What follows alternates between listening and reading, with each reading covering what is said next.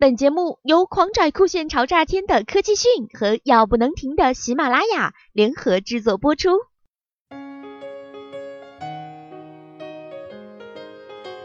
一九八四年，大导演詹姆斯·卡梅隆用《终结者》震撼了人们的心灵，同时，机器人将取代人类的危险论也被提出。在进入二十一世纪，随着人工智能和机器人的不断发展，诸如谷歌人工智能、机器人这样惊人的技术出现，这种预言似乎越来越有可能变为现实。而在日本，机器人的使用更加普及，比如机器人服务生、机器人伴侣。工业机器人等等更是数不胜数。有些公司拿机器人监督员工工作。日本羽田机场的清洁和搬运机器人已经成为了一道独特的风景线。而众多的科技公司启用机器人代替人类进行搬运、仓库分管的案例也是多不胜数。甚至喜达屋酒店集团都开始启用机器人来实现客房服务。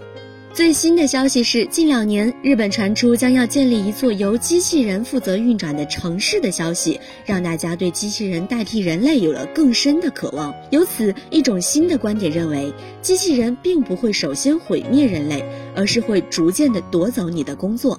工业革命之后，机械化、自动化技术飞速发展，使得生产效率大幅提升。但人类依旧是操作这些机械的必要元素。相反，人工智能革命带来的，则可能是另一个结果：工作岗位的大幅减少。皮尤数据中心对未来就业形势的调查中显示，百分之四十八的蓝领、白领岗位可能会被机器人、人工智能所取代。一个非常明显的例子便是司机。在二零二零年，通用、日产、特斯拉、奥迪、宝马、谷歌都将开始销售自动驾驶汽车，这可能会导致一些汽车服务行业发生变化。司机岗位数量减少，另外，诸如打字员、秘书、编辑等行业也在不同程度上受到人工智能的影响。一些媒体，比如腾讯，日前正式启用机器人写稿，虽暂时无法生成具有个人情感和观点的评论类稿件，但对于实时消息等类型的稿件，已经处理得得心应手。牛津大学在二零一三年的报告中已经指出，自动化和人工智能技术已经可以承担美国百分之四十七的工作岗位。显然，很多相对低端的劳动力工作岗位，在未来的二十年内将会逐渐被机器人们所抢走。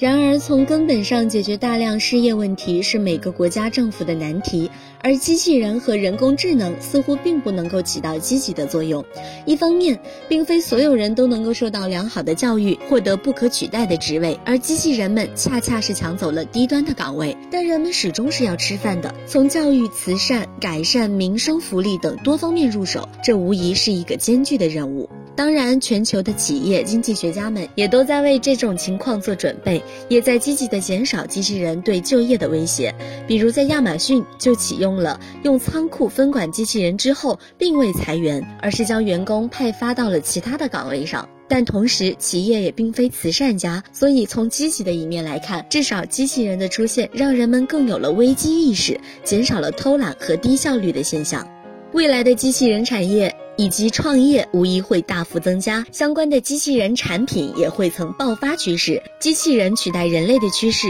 在那些机器人所能胜任的地方将大规模流行，而人类则只会在机器人所不能的领域里进行更多的拓展。而且，机器人毕竟是人类创造，控制这些机器人反抗人类的风险，在目前来说还为时过早，因为机器人还尚未成熟。好了，更多资讯请关注科技讯。